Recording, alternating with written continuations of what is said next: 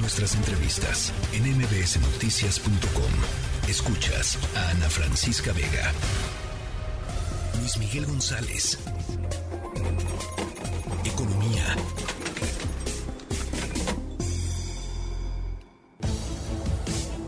Bueno, pues se tomó la decisión, hoy se dio a conocer la decisión del Banco de México nuevamente de elevar la tasa de interés con la idea de poder combatir eh, la, inflación eh, que está pues en los niveles más elevados de los últimas de las últimas dos décadas. La tasa de interés llega al 10%. Luis Miguel González, te saludo con gusto. ¿Cómo estás?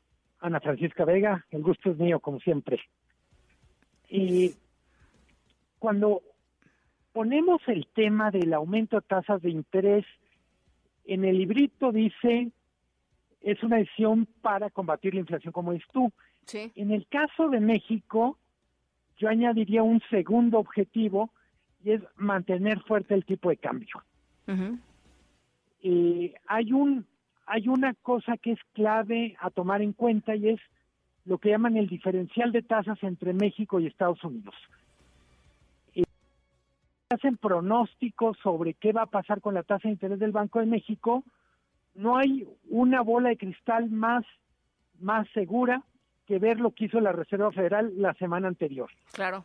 Llevamos un rato donde literalmente le copiamos la tarea o el Banco Central de México le copia la tarea al Banco Central de Estados Unidos, que es la Reserva Federal. Llegamos a un punto 10 10%, donde tiene todo el sentido de decir cuánto tiempo más pueden seguir estas alzas de tasas de interés sin que pase nada en la economía real. el primer efecto del aumento de tasas de interés significó la revaloración del tipo de cambio. Justo antes de entrar contigo, Ana Francisca, estaba revisando 19.31. Es el mejor valor del peso desde antes de la pandemia. Qué bárbaro. Literalmente estamos en los tiempos previos al uso de cubrebocas, cuando vemos cuánto vale el peso. Muchísimas veces en este espacio, el tipo de cambio cosas que están funcionando, están llegando remesas, turismo, exportaciones, pero no necesariamente es el único indicador que tenemos que tomar en cuenta para ver qué tan fuerte está la economía mexicana.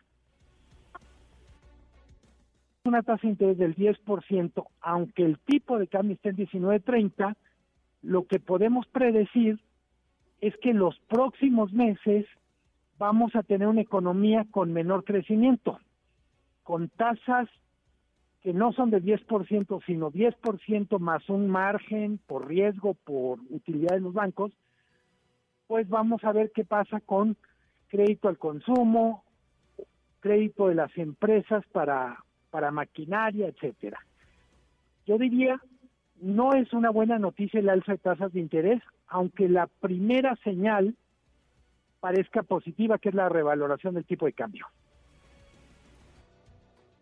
Eh, hay que decir, y, no sé si esto sea relevante o no sea relevante, tú, tú ya nos lo dirás, eh, la, la, decisión de, de hoy de, del Banco de México, como ha sucedido en otros momentos, eh, pues tiene a todos los miembros de la Junta de, de, Gobierno del Banco de México, salvo a uno, en, en la misma página, ¿no? Que ese uno es em, Jesús, Jesús Esquivel.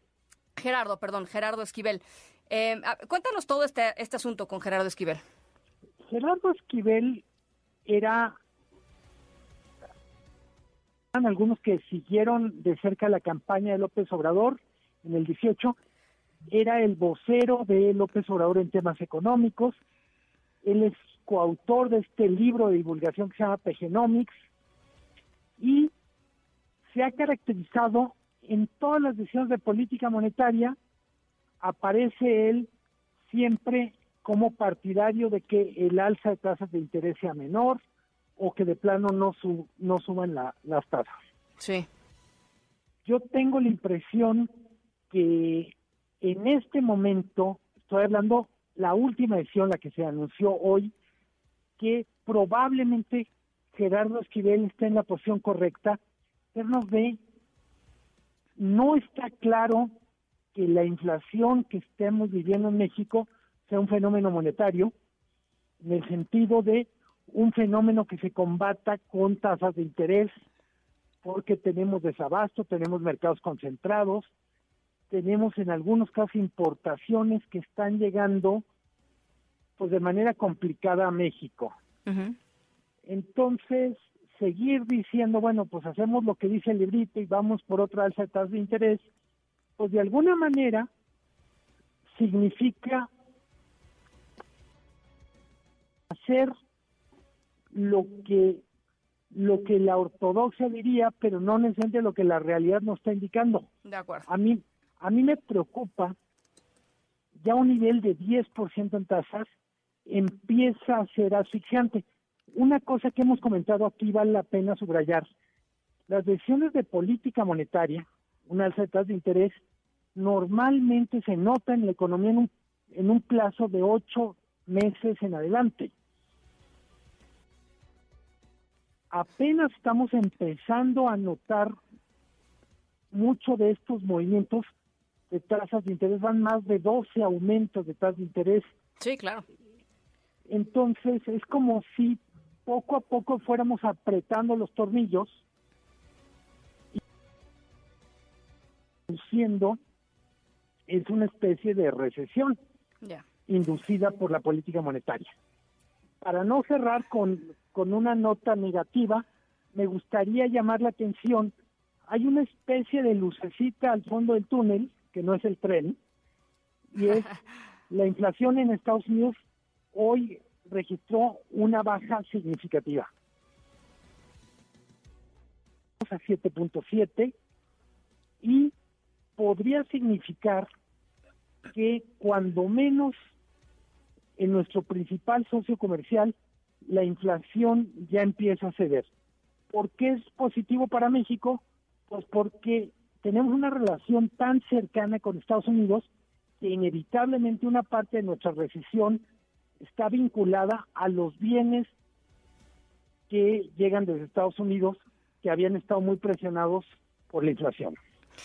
Bueno, pues ahí está, este, ese, ese toque final de positivismo me gusta, mi querido Luis Miguel, eh, pero sí, las, las cosas muy complicadas, la verdad sí se ven muy complicadas em, y, por supuesto aquí lo, lo estaremos eh, platicando. Sí. No, no eh, complicando más. Sí, platicando. falta todavía una decisión de política monetaria en diciembre, entonces probablemente la de hoy no sea la última alza de tasas de interés en el año. Bueno pues ya lo platicaremos. Gracias, Luis Miguel. Te mando un abrazo. Abrazo, Ana Francisca. Bienvenida. Gracias. Muchísimas gracias y buen, buen fin de semana para Luis Miguel González. MBS Noticias.